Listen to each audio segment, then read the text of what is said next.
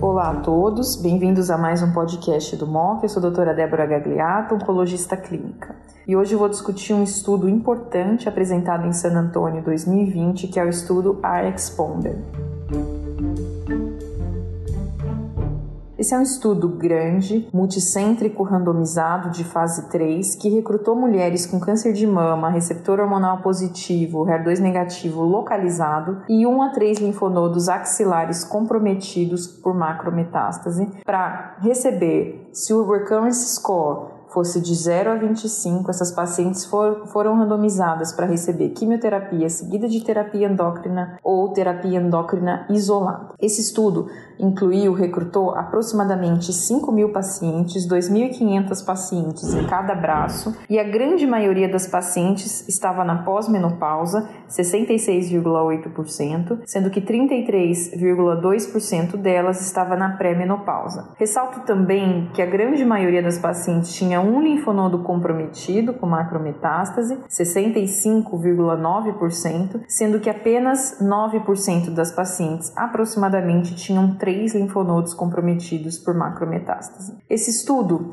mostrou que os indivíduos randomizados para químio mais terapia endócrina versus terapia endócrina isolada, aqueles que fizeram quimioterapia tiveram 1,4% menos evento em absoluto em 5 anos, eventos invasivos. No entanto, o grande interesse desse estudo foi realmente mostrar a sobrevida livre de doença invasiva estratificada de acordo com o status menopausal. E o que se viu foi que nas pacientes na pós-menopausa, não há diferença alguma em sobrevida livre de recidiva invasiva do grupo que fez e do grupo que não fez quimio, mostrando que nesse grupo podemos prescindir com segurança de quimioterapia adjuvante. Já nas pacientes pré-menopausa, aquelas mulheres que não fizeram quimioterapia tiveram maior risco de recidiva invasiva, uma diferença absoluta comparada com o grupo que fez quimioterapia de 5,2%, mostrando que nesse grupo não é possível com segurança é, prescindir de quimioterapia adjuvante. Uma outra questão importante foi mostrar que o recurrence score entre 0 e 25, o número dele absoluto não foi preditivo de benefício de químio. Em outras palavras, quanto maior o recurrence score entre esse intervalo 0 e 25,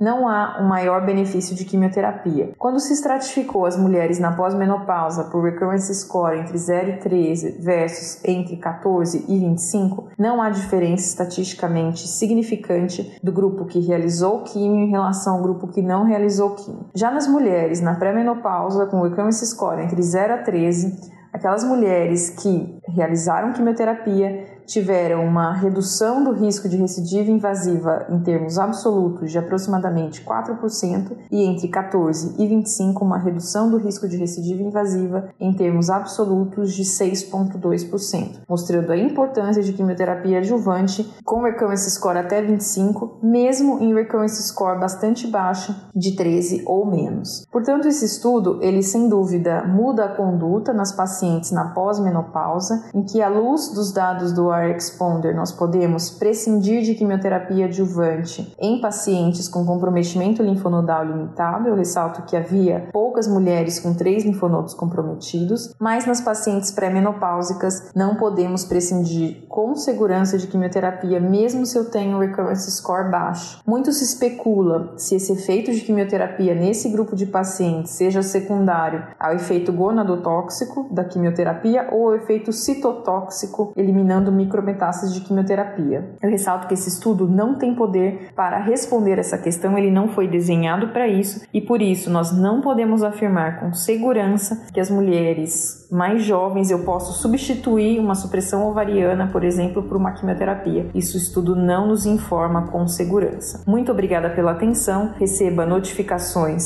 sobre o MOC Podcast nos principais agregadores de podcast. Até uma próxima. Thank you.